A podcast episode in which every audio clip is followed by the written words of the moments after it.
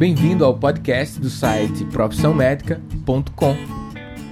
Olá, meu nome é Daniel Coriolano, sou médico de família e comunidade, pós-graduação em medicina do esporte e hoje vou responder a seguinte pergunta: Quem tem pano branco pode fazer natação? Bem, uma dúvida frequente entre aqueles que buscam atendimento médico antes de iniciarem a natação é se podem frequentar as piscinas de uso coletivo se tiverem o chamado pano branco. Antes de responder se pode ou não, é bom que você entenda que o pano branco é uma infecção por fungo da camada superficial da pele. O nome técnico é Pitiríase versicolor e é causado por um fungo chamado Malassezia furfur. Se você encontrar alguém com essas manchas brancas na pele, descamativas e que às vezes pode causar coceira discreta, não precisa ficar com medo.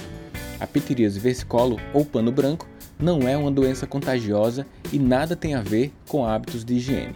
Praticamente todos nós já temos esse fungo na nossa pele, apenas alguns manifestam, outros não.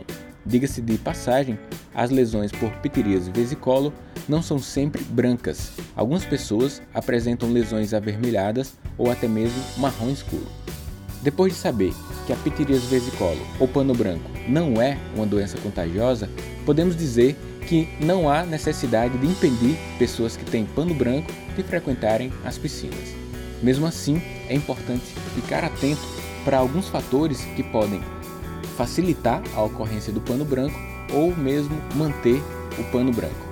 Alguns fatores como suor excessivo, dermatite seborreica, uma doença chamada síndrome de Cushing, desnutrição, tratamento com imunossupressores ou uma predisposição genética familiar além do calor, umidade e o uso de roupas que cobrem totalmente a pele. Na maioria das vezes, o médico não precisa de exames complementares para chegar ao diagnóstico. Entretanto, para lesões mais discretas, o médico pode fazer uso de uma lâmpada chamada lâmpada de Wood, que é uma ferramenta interessante para o diagnóstico.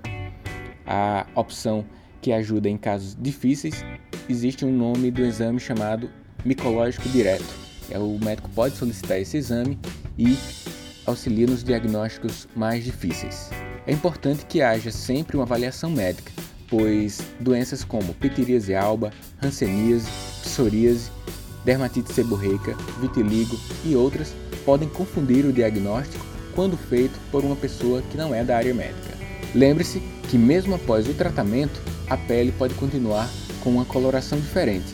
Entretanto, voltará à cor normal com o passar das semanas e exposição ao sol. Meu nome é Daniel Coriolano, esta foi a dica de hoje, um forte abraço e a gente se encontra em próximas oportunidades.